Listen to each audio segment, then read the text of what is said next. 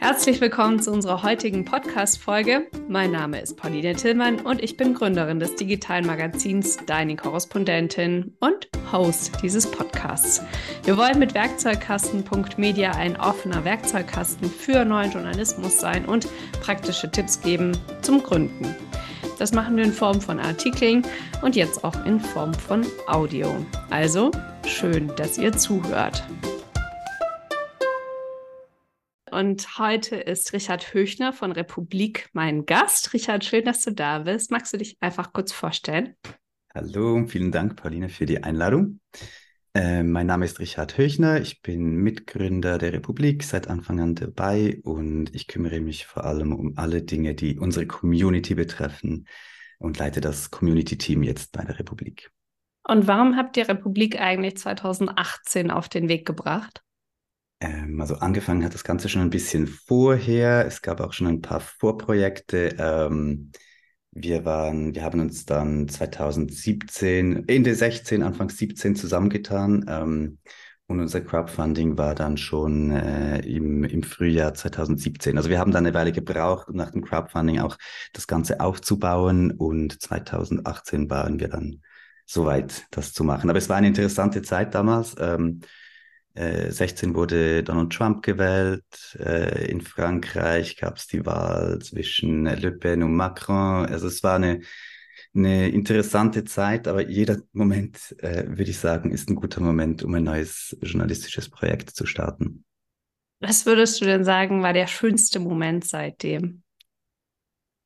Seitdem, im Zusammenhang mit der Republik, Du, es gab viele schöne Momente. Es war auch eine intensive Zeit. Ähm, ein sicher ein sehr schöner und stolzer Moment war, als wir anfangen, also gerade am Beginn, dass den Launch, als wir, als wir das ähm, ein Jahr Arbeit hat sich dann endlich kulminiert und wir konnten live gehen, auf den Knopf drücken und die Seite ging online. Es funktionierte. Wir haben viel Feedback bekommen. Wir sind einen Tag früher gelauncht, als wir das angekündigt hatten, um ein bisschen ähm, um keinen Stress zu haben. Wir wollten das einfach am Tag vorher schon erledigt haben.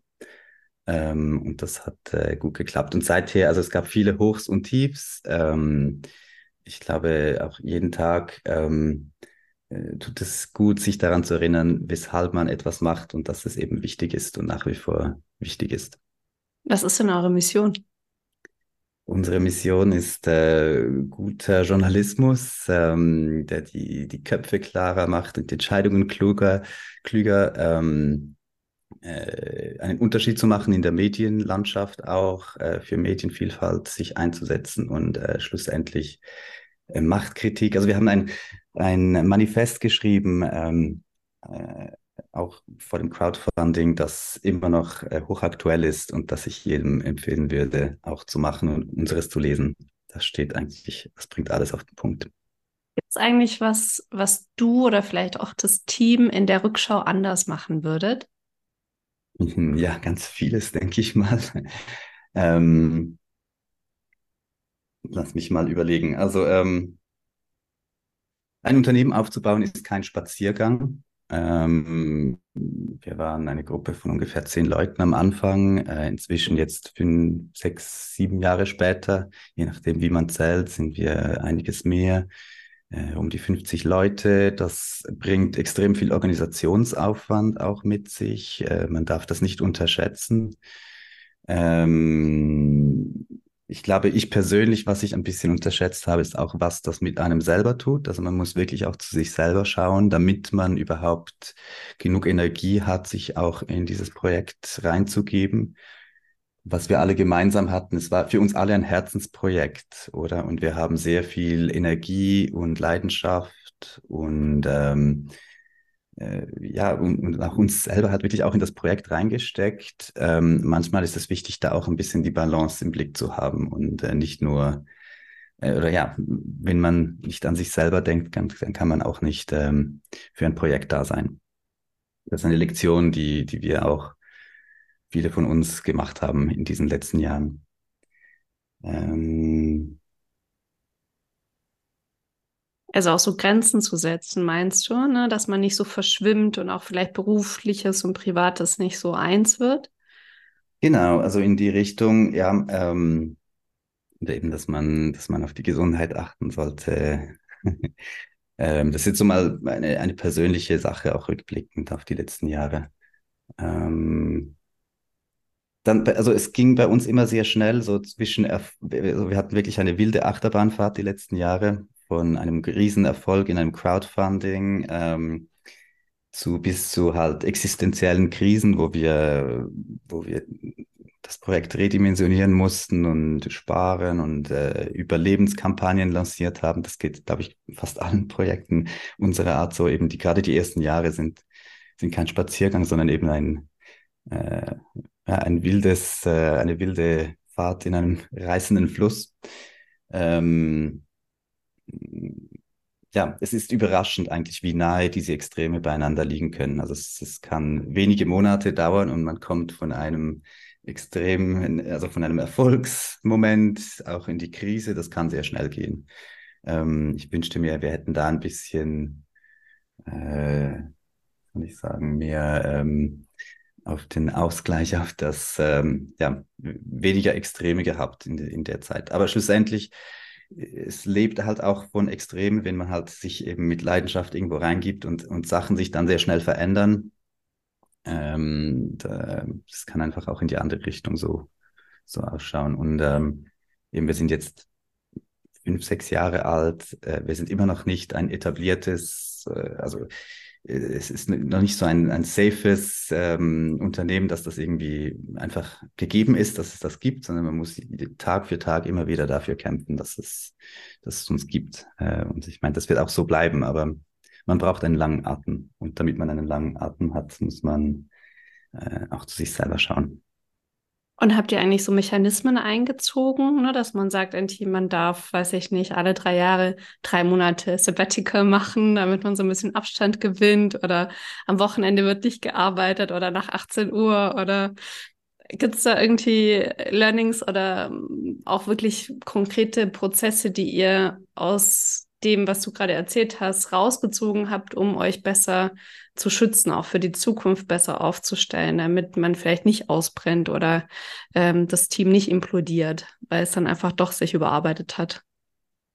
So etwas Wichtiges ist, glaube ich, einfach Signale zu hören und äh, darauf zu reagieren. Ähm, ich glaube, also die Republik tut alles, äh, um ein attraktiver Arbeitgeber zu sein und ähm, nach Möglichkeit eben solche Sachen wie ein Sabbatical zu ermöglichen. Das schätze ich sehr an der Republik und viele meiner Kolleginnen und Kollegen auch.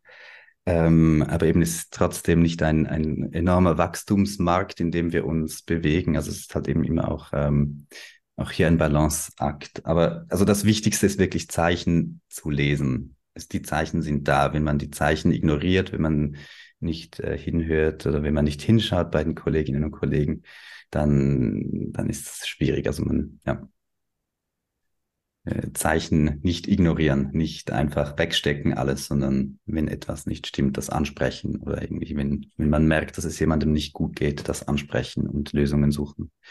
Und also eben, äh, wir haben auch in der Corona-Zeit ähm, sehr viel gelernt, was flexibles Arbeiten heißt. Ähm, ich glaube, da sind wir äh, sehr gut aufgestellt jetzt, dass wir halt auch, also es gibt auch andere Faktoren, die beeinflussen, ob man jetzt physisch im Büro sein kann oder nicht, mit Familie, Vereinbarkeit von, von Familie und Beruf. Ähm, das ist schon wichtig, dass man flexibel ist und eben, aber es gibt kein Modell, das hat für alle passt. Es gibt unterschiedliche Ansprüche und auch unterschiedliche Lösungen. Ja, zuhören ist sowieso natürlich ein gutes Stichwort. Das machen immer mehr Medienhäuser auch im Hinblick auf Nutzerzentriertheit und Zuhören. Was sind eigentlich die Bedürfnisse unserer Nutzenden? Hm, vielleicht gehen wir noch mal einen Schritt zurück und schauen aufs Crowdfunding, weil das ja auch durchaus eine Option ist für viele neue Medienprojekte, eine Anschubfinanzierung zu bekommen. Ähm, du hast es gerade gar nicht so sehr mit Zahlen unterfüttert. Das werde ich jetzt noch mal nachliefern. Also ihr hattet ein super, super krass erfolgreiches Crowdfunding, habt mehr als drei Millionen Euro eingenommen über die Crowd und da quasi nochmal das gleiche Geld von Investoren drauf bekommen. Das heißt, ihr hattet so roundabout sechs Millionen Euro zum Start, was ja wahnsinnig äh, luxuriös und umfangreich ist für ein neues Medienprojekt. Ähm, wovon wir in Deutschland, also ihr seid ja in Zürich in der Schweiz beheimatet, wofür, wovon wir in Deutschland oftmals nur träumen können, dass wir so viel Geld auch zum Start haben. Da habt ihr natürlich sehr viel richtig gemacht. und habt inzwischen auch mehr als 28.000 Verlegerinnen und Verleger. Ähm, da gehen wir nachher auch nochmal drauf ein, welche Rolle die Community eigentlich für euch spielt. Nochmal zum Thema Crowdfunding, also so ein wahnsinnig erfolgreiches Crowdfunding. Was würdest du sagen ähm, als alte Hase? Ähm, was muss man beachten, wenn man so ein Crowdfunding machen möchte, in einem kleinen oder in einem größeren Maßstab als neues Medienprojekt? Also unser Crowdfunding, wir waren sehr überwältigt vom Erfolg. Wir haben auch selber nicht damit gerechnet, dass das so große Wellen schlagen würde. Wir haben das natürlich gehofft, aber äh, auch unsere Vorbereitungen gingen eigentlich in eine andere Richtung. Wir dachten wir müssen einen Monat lang für, für unser Crowdfunding-Ziel kämpfen. Ähm, es ging dann eben viel schneller, aber ich glaube, das A und O ist eine gute Vorbereitung und auch ähm, eine ähm, stringente Kommunikation. Also ähm, das fängt nämlich bei einem selber an, wenn man selber auch mitmacht bei einem Crowdfunding. Also äh, hat man einen anderen Blick darauf. Es geht nicht einfach, also wenn man einfach das Gefühl hat, ja, man kann ja in die Welt rausrufen und dann kommt dann irgendwas zurück. Das ist schwierig, dass das äh, dann zu Erfolg führt. Ähm, wir haben, wir haben sehr viel Zeit für die Vorbereitungen, eben auch für das Messaging, dass das irgendwie konzis und präzise, was wir genau sagen wollen. Ähm, und ähm, also wir hatten etwa eine Vorbereitungszeit, also wir haben ums, um, um Silvester am Neujahr angefangen mit den Vorbereitungen Ende April und im Mai war dann das Crowdfunding. Und äh, wir haben etwa zehnköpfiges Team. Ähm, und es ist auch wichtig, also, dass man die ganze, den Effort auf den, auf den Anfang konzentriert. Ich glaube, der Anfang ist auch das A und O. Wenn man, wenn man fulminant beginnen kann, dann wird alles einfacher. Wenn man nicht so richtig startet, dann wird es sehr schwierig, das Steuer umzudrehen und dann noch irgendwie die Kurve zu kriegen. Ich glaube, es macht sehr viel Sinn, das wirklich als die Anstrengungen auf den Anfang zu konzentrieren und dann alle Register zu ziehen, die man hat. Und dann eigentlich die, die restliche Phase nur noch so als, also nur noch, äh, dann einfach nochmal Reminders und die, also, und, und vielleicht andere Zielgruppen noch mit einnimmt, aber das, dass man wirklich die, die, die Aufmerksamkeit auf den Start fokussiert. Was ich damit meine, noch mit alle Register ziehen. Also wir haben einen Strauß von Maßnahmen gemacht. Ähm, äh, sicher wichtig war, dass wir vorher schon angefangen haben, Adressen zu sammeln und äh, Leads, also E-Mail-Adressen sind auch eine extrem wichtige Komponente da. Man muss Leute direkt anschreiben können. Ähm, wir haben auch andere befreundete oder, oder, Organisationen mit vielen Adressen angefragt, ob sie für uns Werbung machen können und also zum, zum Crowdfunding-Start idealerweise auch an dem Tag, dass sie ihre Newsletter-Reichweiten für uns äh, zur Verfügung stellen. Äh, wir hatten ein gutes professionelles Video, das äh, das äh, aktuelle Geschehen eben Trump, Le Pen, ähm, die, diktatorische Regimes, die die Medien unterdrücken. Also das haben wir irgendwie, wir haben den, den Zeitgeist, glaube ich, sehr gut treffen können mit unserer Kampagne. Dazu kam noch eine sehr gut orchestrierte Kampagne, Community-Kampagne mit Testimonials von Persönlichkeiten, die eben auch viel Reichweite hatten. All diese Maßnahmen zusammen, die haben alle kulminiert auf, am Start des Crowdfundings. Und ähm, ich meine, was ähm, wofür wir bekannt geblieben sind, sind, also wir haben ähm, an einem Mittwochmorgen, glaube ich, war es, ähm, unser Crowdfunding angefangen um morgens um, ich glaube, es war acht oder neun Uhr oder sogar noch früher, ich weiß, das weiß ich nicht mehr so genau. Wir haben alle unsere Freunde gebeten, kommt her, wir starten dann den Verkauf hier bei uns im Büro. Wir möchten auch so ein bisschen einen, einen Buzz erzeugen um diesen Start herum. Ähm, und ähm, äh, also wir wollten halt auch ein Foto haben von den Leuten, die herkommen und die zeigen, es ist uns wichtig, dass es das gibt und wir wollen das unterstützen. Äh, und so waren wir dann alle, es hat sogar geschneit an dem Morgen im April, es waren dann ganz viele Leute ähm, hergekommen und äh, haben direkt ein Abo bei uns gekauft. Äh, und das hat ein super Bild gegeben. Das war halt auch nochmal eine Komponente, die man nicht unterschätzen sollte. Was, was für ein Bild will man vermitteln? Und hier war unser Bild, das wir vermitteln wollten. Es ist vielen Leuten sehr wichtig, dass man da vorbeikommt und äh, mitmacht bei dem Crowdfunding. Das ist total also, interessant, weil ich mich auch noch an dieses Bild erinnern kann. Da waren ja auch so bunte Luftballons, ne? Und dann diese Schlangen von Menschen, die quasi vor dem Rothaus standen und alle ähm, zu den ersten, weiß ich nicht, paar hundert Unterstützern äh, zählen wollten. Ihr habt ja dann quasi auch so euch überlegt, dass man dann auch eine Nummer bekommt, ne? Ich bin hm. Unterstützerin. Nummer fünf und mhm. darauf natürlich dann besonders stolz sein kann, weil dann man quasi zu den Early Birds gehört hat. Also diese Kraft der Bilder, das ist tatsächlich was, was, glaube ich, viele JournalistInnen nicht so auf dem Schirm haben, wie wichtig das tatsächlich ist, auch in der Kommunikation.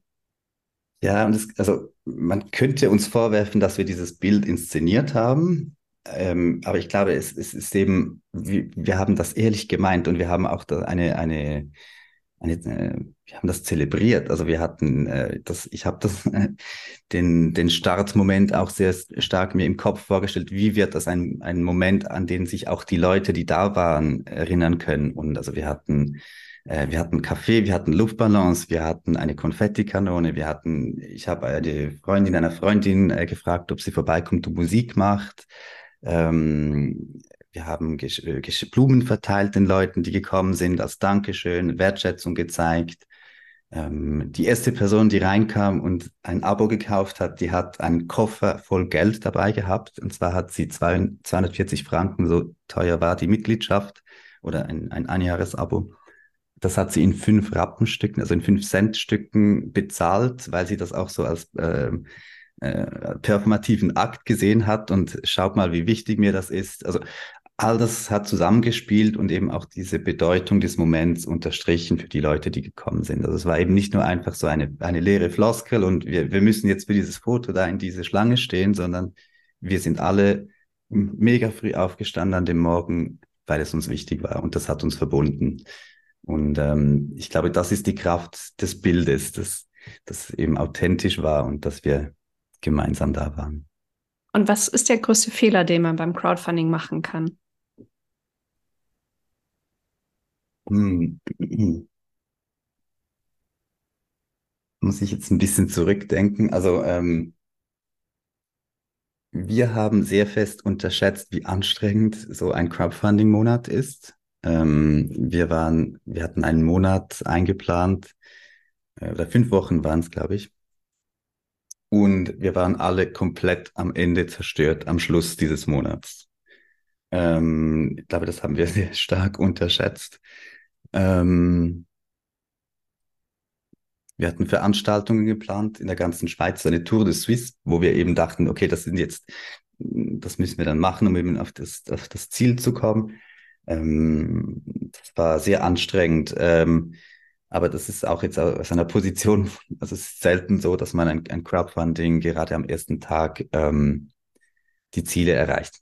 Ähm, es ging ja dann trotzdem weiter und wir mussten uns überlegen, okay, was, was, was machen wir denn noch weiter und, und was kommunizieren wir? Ähm, ähm, ja, ich glaube, also Authentizität ist extrem wichtig, dass man, ich, ich meine, ich rede jetzt auch noch aus meiner Rolle als Community-Verantwortlicher bei der Republik. Ähm, wir haben das Privileg, dass es die Community der Republik oder rund um das Projekt halt schon vorher gab und dass es schon vorher eigentlich eine lebendige Gruppe von Menschen war. Ähm, und ähm, es ist extrem wichtig, dass man die Leute alle mitnimmt. Also ich glaube, ähm, der erste Schritt, wenn man überlegt, ein Crowdfunding zu machen, sollte sein, was haben wir denn, wie sieht unsere Community aus? Was haben wir hier für Menschen?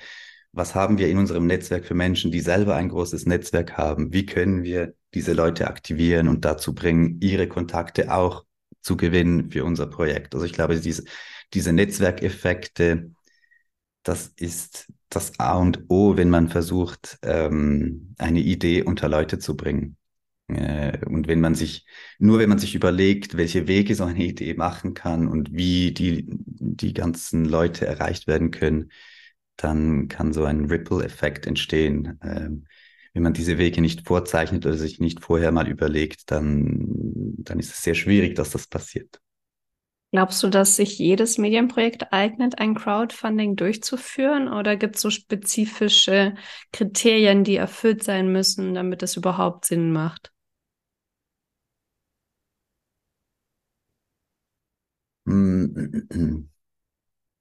Hm, ähm, Finde ich schwierig zu beantworten. Ähm, äh, also ich, ich, ich kenne viele Projekte, die ein Crowdfunding versucht haben, das dann irgendwie nicht so zu, zu dem erwünschten Erfolg geführt hat.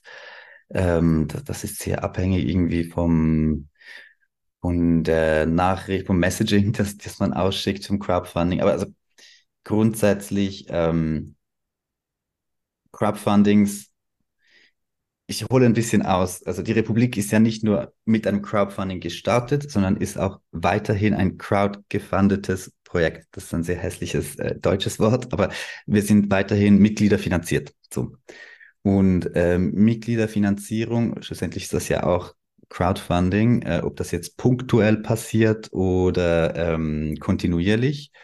Das ähm, hat sehr viel Zukunft und sehr viel Potenzial. Ich glaube eben auch in, einem, in einer Welt, in der Werbeeinnahmen schwieriger werden, in der Abhängigkeit von Stiftungen, von äh, Philanthropie vielleicht eben auch schwierig sind. Aber es gibt ja eine breite, äh, also es gibt verschiedene Möglichkeiten, wie man sich finanzieren kann. Und der Weg der Mitglieder oder Abonnentinnen oder Finanzierung durch viele ist sicher ein Weg, der sich lohnt. Und wenn man Journalismus produziert, der, ähm, der die Menschen erreichen soll, dann ist es vielleicht eben keine schlechte Idee, äh, auf, auf Mitglieder oder auf Leserinnen äh, Revenue zu setzen.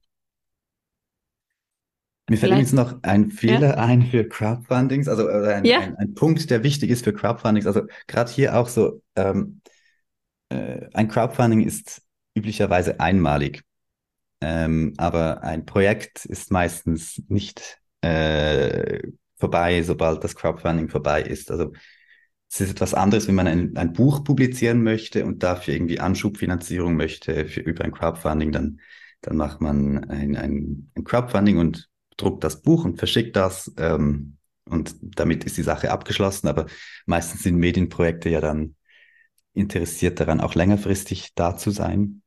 Und ähm, das ist auch etwas, das man unterschätzen kann, wenn man am Anfang ein Crowdfunding macht. Es ist dann nämlich nicht einfach vorbei. Äh, es ist wichtig, dass man zum Beispiel die Adressen hat der Leute, dass man die ähm, auch in Zukunft anschreiben kann. Ähm, es kann hilfreich sein, wenn man die ähm, äh, wenn man Kreditkartendaten hat, also auf einer technischen Ebene, die man wieder belasten kann. Also man kann die Leute fragen, dürfen wir dich, äh, möchtest du ein Abo abschließen, das wir dann jährlich weiterführen können? Wenn man das nicht macht, muss man nach einem Jahr fragen, möchtest du wieder dabei sein? Also das sind noch so Finessen, die man ähm, im Idealfall eben auch schon von Anfang an mitdenkt. Ähm, das macht dann dann später das Leben einfacher. Das ist, glaube ich, tatsächlich was, was nochmal wichtig ist zu betonen, weil bei euch war es ja auch so, dass ihr nach einem Jahr quasi Leute nochmal gefragt habt. Und wenn ich das richtig im Kopf habe, haben das einige von euch die Klippe des Todes genannt wo dann quasi diese Erneuerung im Raum stand. Und bei manchen Projekten, die das nicht so gut kommuniziert haben, wie zum Beispiel bei den Krautreportern, ist dann tatsächlich die Unterstützerschaft von 18.000 auf 6.000 geschrumpft, also quasi wirklich nur noch bei 30, 40 Prozent gewesen. Bei euch war es, glaube ich, bei 60 Prozent, die dann erneuert mhm. haben, wenn ich das richtig im Kopf mhm. habe. Also es ist eigentlich super gut, ne, irgendwie, wenn man das so in der Range sieht. Aber trotzdem kann man nicht davon ausgehen, dass man quasi nach einem Jahr 100 Prozent weiterführen kann, sondern muss dann quasi von dem Level Level wieder weiter aufbauen, was ihr ja, ja ganz gut geschafft habt. Ähm, und auch nochmal dieser Unterschied zwischen Mitgliedschaften und Subscriptions. Ne? Also bei der, beim Abo ist es ja einfach so, dass man eine Transaktionsgebühr entrichtet. Also das heißt, man hat ein Abo bei der New York Times und kann dann eben auf die Artikel oder auf die, auf das Archiv zugreifen. Und bei Mitgliedschaften geht es ja schon auch darum, dass man Teil von was Größerem ist und äh, durchaus auch andere Zugänge bekommt, zum Beispiel auch zur Redaktion und so weiter. Mm, hast du denn das Gefühl insgesamt, dass community-finanzierte Medienprojekte, und davon gibt es ja immer mehr, du hattest es schon erwähnt, ähm, dass sie erfolgreicher sind als klassisch finanzierte Medienprojekte? Ähm, also was ich eben beobachte, ist, dass es immer mehr mitgliederfinanzierte Projekte gibt. Ähm, äh, das war ein interessantes Phänomen in der, in der Pandemie, ähm, dass äh, wir oder äh, Projekte wie wir eigentlich viel resilienter waren in der Zeit, äh, weil eben Werbeeinnahmen sind sofort weggebrochen ähm, ähm, und die, die Mitgliedereinnahmen sind konstant geblieben sogar haben zugenommen. Also ich glaube, alle Sinn und äh, oder äh, verwandten Medien haben äh, Mitglieder gewonnen in der Zeit, aber das war auch ein, ein sehr spezieller Sonderfall. Ähm, ja, ich möchte vielleicht noch einen, einen Aspekt noch besonders beleuchten. Also eben, wenn du Mitglied wirst, ähm, es gibt unterschiedliche Arten, das auszugestalten. Also wir haben uns sehr genau überlegt, was, ähm, was das denn genau heißt. Und für uns war es zum Beispiel super wichtig, ähm, unsere Mitglieder auch am Unternehmen mit zu beteiligen, dass das auch juristisch und auch ähm, also dass das Unternehmen, der Besitz, der Eigentum der Firma, dass das äh, verteilt ist. Und wir haben deshalb eine Genossenschaft gegründet. Wenn du ein Jahresabo, eine Jahresmitgliedschaft machst, dann wirst du da auch Mitglied. Ähm, wenn du ein Monatsabo machst, dann eben nicht. Also da braucht es mehr Commitment dafür. Und dann ähm, gibt es eben auch ähm, Rechte und Pflichten, die damit einhergehen. Aber was vor allem dann passiert ist, wir haben ähm, eine absolute Transparenz eingebaut äh, in das Unternehmen, weil wir eben unsere Mitglieder einmal im Jahr über unseren Geschäftsverlauf informieren müssen und weil unsere Mitglieder Ja oder Nein sagen können zum Jahresabschluss, sind wir gezwungen, automatisch sehr transparent zu sein und sehr transparent zu kommunizieren. Und das ist gut so, wir wollen das so, äh, weil eben das ein gemeinsames Projekt ist und äh, wir schauen eben unsere Mitglieder, wir nennen sie Verlegerinnen und Verleger, weil ähm, das ist ein bisschen ein Kunstgriff, aber äh, das ist unsere Verlagsetage, die äh, aus Sicht der Redaktion sind das unsere Chefs. Das sind die, ähm, die Leute, die im Unternehmen am, auf der Chefetage sitzen. Ähm, das heißt aber auch, dass die Redaktion wie auch in, in dem Verlag auch eine gewisse oder eine unabhängige Position einnimmt. Ähm, wir hören sehr wohl der Verlagsetage zu, aber es ist auch nicht so, dass die Verlagsetage die Inhalte bestimmen und vorgeben kann. Für uns war es wichtig, dass die Redaktion unabhängig ist und auch selber, also dass das sehr stark auch eingebaut ist in die Struktur des Unternehmens. Da, das bringt mich jetzt noch zu einem anderen Feld, also wo wir, glaube ich, auch ein bisschen dazugelernt haben. Wir haben äh, ein sehr komplexes Organisationsdesign gewählt. Wir haben ein Firmenkonstrukt gebaut, das es sonst nirgendwo sonst gibt. Wir haben nämlich eine Genossenschaft, wo man Mitglied werden kann. Wir haben eine Aktiengesellschaft, in der die Redaktion ist. Die Sachen sind miteinander verbunden. Ähm, mit die, die Intentionen, die wir damals hatten beim Design dieser Organisation, waren eben Beteiligung der Mitglieder, Beteiligung der Gründerinnen ermöglichen äh, und trotzdem eine unabhängige Redaktion. Was wir auch damit machen wollten, war es, zu verunmöglichen, dass irgendjemand, zum Beispiel ein Oligarch, ein politisch motiviertes Projekt, was weiß ich, irgendwie kommen kann und das Projekt aufkaufen kann. Das wollten wir auch verunmöglichen über dieses Produkt, über dieses Organisationsdesign. Und es bringt immer noch, und auch eben dieses Transparenz, dieser Transparenzgedanke, all diese Sachen sind in unser Organisationsdesign eingeflossen. Ähm, das bringt immer noch viele Vorteile, aber es ist auf der anderen Seite dieser Medaille steht auch eine hohe Komplexität. Wir haben zwei Firmen mit mehreren Gremien. Es ist auch sehr komplex und ich glaube, das haben wir auch ein bisschen unterschätzt. Mm, und ähm, ja, ist jetzt schwierig aus dieser, also wir können auch unser Organisationsdesign nicht von einem Tag auf den anderen ändern oder vereinfachen, aber und wie gesagt, es hat, es bringt Vorteile und Nachteile, aber ich glaube, auch hier war uns nicht ganz bewusst, ähm, wie komplex das, das ist. Gerade wenn man etwas ausprobiert, das es noch nie gegeben hat, wird es da auf jeden Fall auch Überraschungen geben. Ähm, und im Rückblick, also ich persönlich hätte wahrscheinlich ein bisschen ein einfacheres Modell gewählt, aber ähm, ich sehe durch, ich bin durchaus auch ähm, stolz auf was wir da über dieses Organisationsdesign äh, erreicht haben. Und ähm, ja, aber es ist wie alles eben halt kompliziert und komplex. Ich habe noch zwei letzte Fragen, Richard. Mhm. Ähm, die vorletzte Frage ist, wie schafft ihr es, bestehende zahlende VerlegerInnen glücklich zu halten ne, bei der Stange zu halten und wie schafft ihr es auf der anderen Seite immer wieder neue Leute dazu zu gewinnen? Das ist was, womit wir uns bei deiner Korrespondentin auch viel beschäftigen, ne? dass wir die, die schon da sind, dass wir die quasi immer noch ähm, bei Laune halten und davon überzeugen, dass es wichtig ist, uns zu unterstützen. Und auf der anderen Seite natürlich irgendwie auch immer wieder versuchen, unsere Reichweite zu vergrößern. Wie macht ihr das? Ja, das ist natürlich der heilige Gral, wenn wir diese Frage. Den würde ich jetzt gerne wissen von dir. ja, lass mich mal versuchen. Also das A und O sind natürlich guter Journalismus. Wir sind mhm. äh, im, in diesem Business tätig. Ähm, wenn wir keine guten Recherchen, keine guten Geschichten haben, dann ähm, ist es schwierig. Das ist das A und O. Ähm, äh,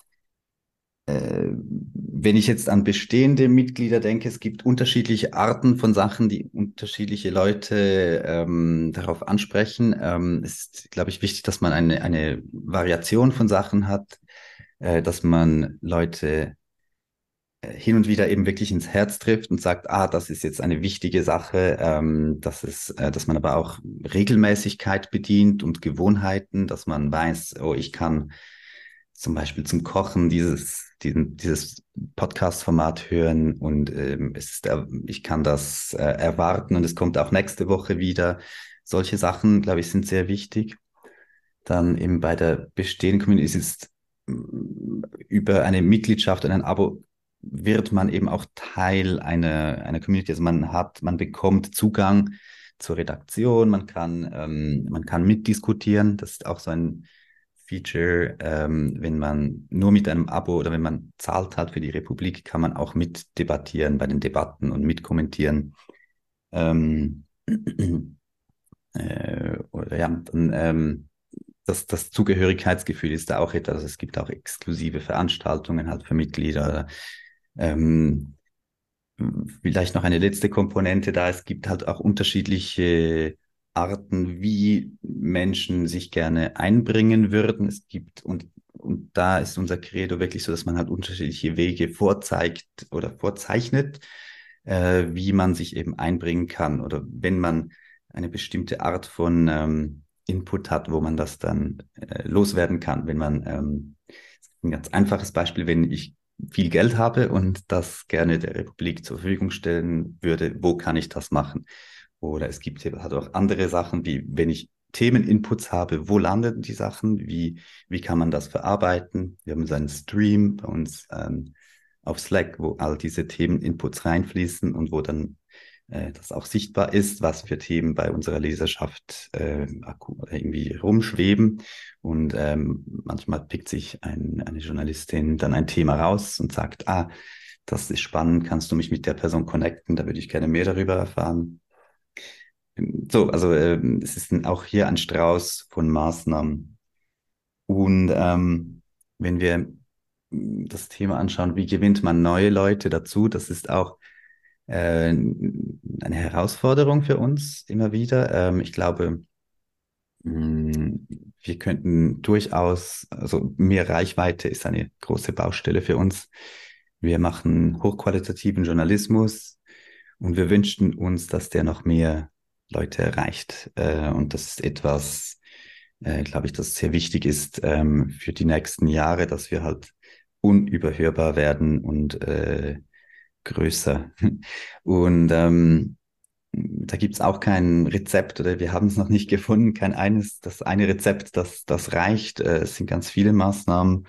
Ähm, ich glaube, was ich jetzt auch anderen Projekten so mitgeben würde, ist zentral, dass man irgendwie ständig äh, irgendwie Möglichkeiten hat, wie man den Pool füllen kann mit potenziellen zukünftigen äh, Abonnentinnen oder Leserinnen und Lesern, ähm, dass es auch da Wege gibt, zum Beispiel Gratis-Newsletter oder äh, eben irgendwie andere Wege, wie man halt näher ans Projekt kommen kann.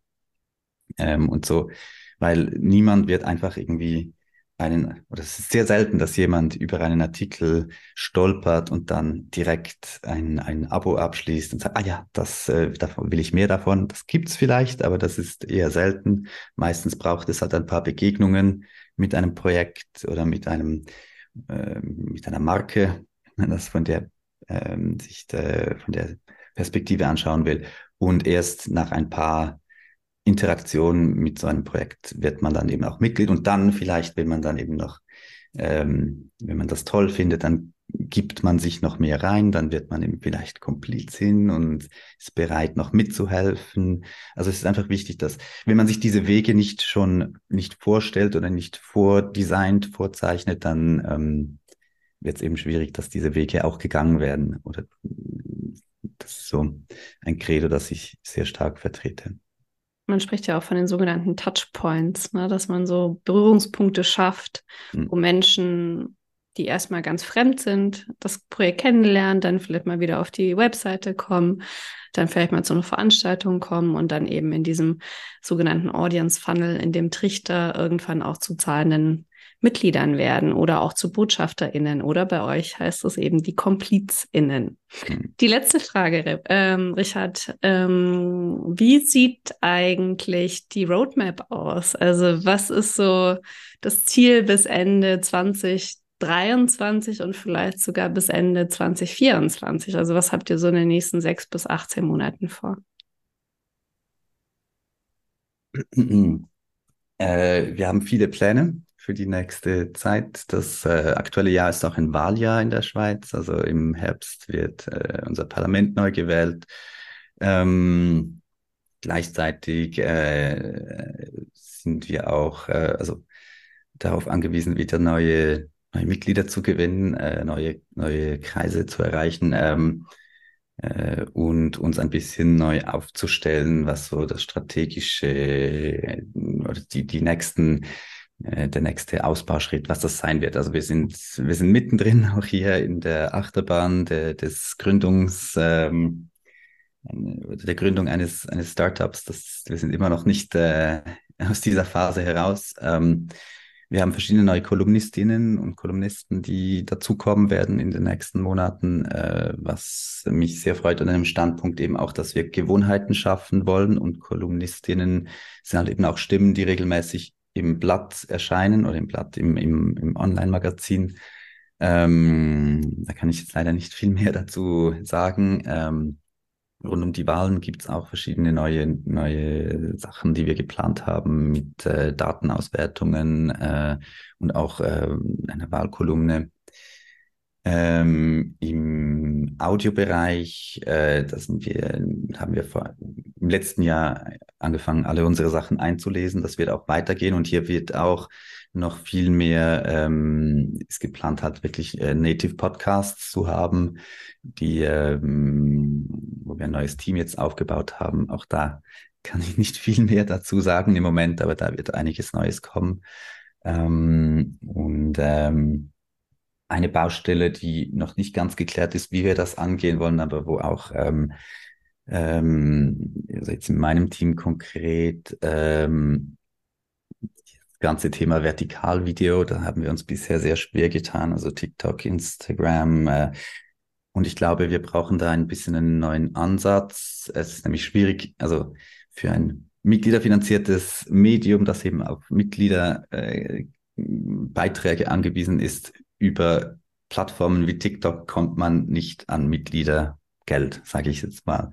Das heißt, wir müssen da eine andere Strategie fahren. Ähm, das ist für uns äh, eher ein, eine Möglichkeit, eben Reichweite zu generieren und auch äh, ein jüngeres Publikum zu erreichen, äh, unsere Marke bekannt zu machen und ein Investment in die Zukunft. Und ähm, in dem Sinn müssen wir einen anderen Weg finden, wie wir das auch finanzieren oder halt organisieren können, dass wir da auch präsent sein können. Ähm, ähm, aber schlussendlich, also wir haben, wir haben viele Pläne, viele, viele Ideen. Es ist auch wichtig, dass man sich nicht verzettelt und nicht irgendwie an jedem äh, oder ja, dass man einen Fokus hat und ähm, auch die, die Ruhe finden kann, sich, ähm, sich die Sachen auszuwählen, die man nacheinander machen will und die dann auch äh, ordentlich und sorgfältig macht. Ähm, weil eben schlussendlich ähm, die, die das Crowdfunding, äh, dass eben diese Idee bleibt. Wir sind ähm, in einer ähm, Zweckgemeinschaft mit den Leuten, die uns, äh, mit, mit gehören wir selber auch dazu, die in dieser Genossenschaft sich engagieren. Wir sind alle da, weil wir gemeinsam finden, es braucht ähm, ein Projekt wie die Republik und ähm, genau, also da ist es wichtig, dass wir die Arbeit sorgfältig machen und äh, weiterhin für unsere Community da sind. Richard Höchner, vielen Dank für das Gespräch und für deine Zeit. Dankeschön. Música